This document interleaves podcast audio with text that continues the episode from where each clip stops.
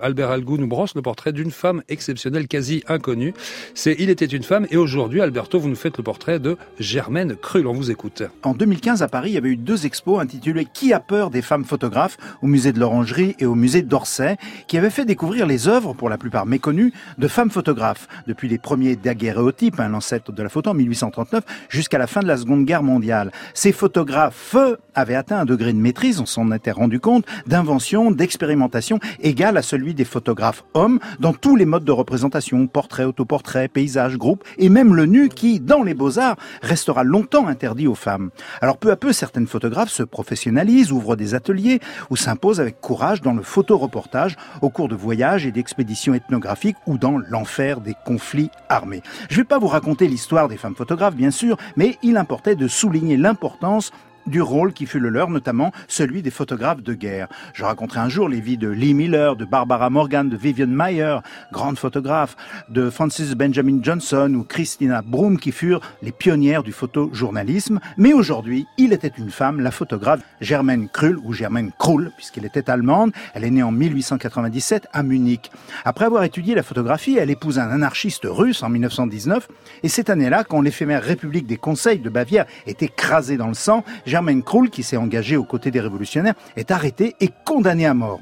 Mais elle réussit à s'évader et gagne Berlin où elle ouvre un atelier de portrait tout en fréquentant les dadaïstes et les expressionnistes. En 1925, elle s'installe à Paris où elle côtoie notamment les surréalistes et pour vivre de son art, elle collabore à de très nombreuses publications dont le magazine Vue qui est un des grands premiers magazines de photos où elle élabore une nouvelle forme de reportage.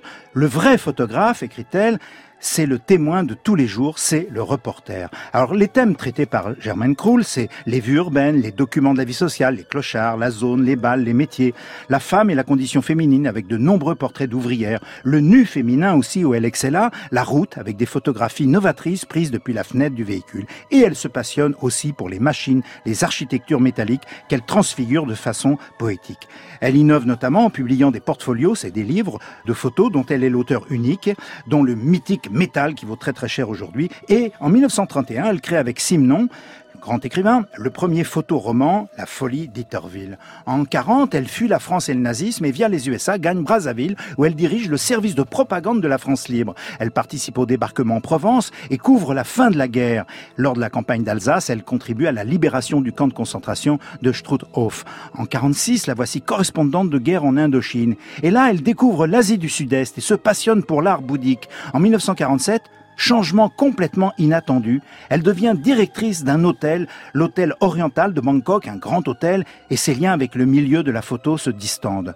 Krull, artiste d'une insatiable curiosité aux engagements féministes et anticolonialistes, est une des égéries de la modernité photographique. Son œuvre est pourtant moins célébrée que celle de Man Ray, Molloy, Nagy ou Kertész.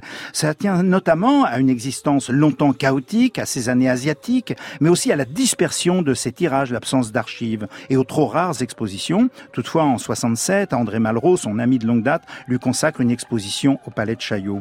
Convertie au bouddhisme, elle réside en Inde jusqu'en 1983 et rentre peu après en Allemagne pour y mourir. Et je dirais donc total respect pour Germaine Krull.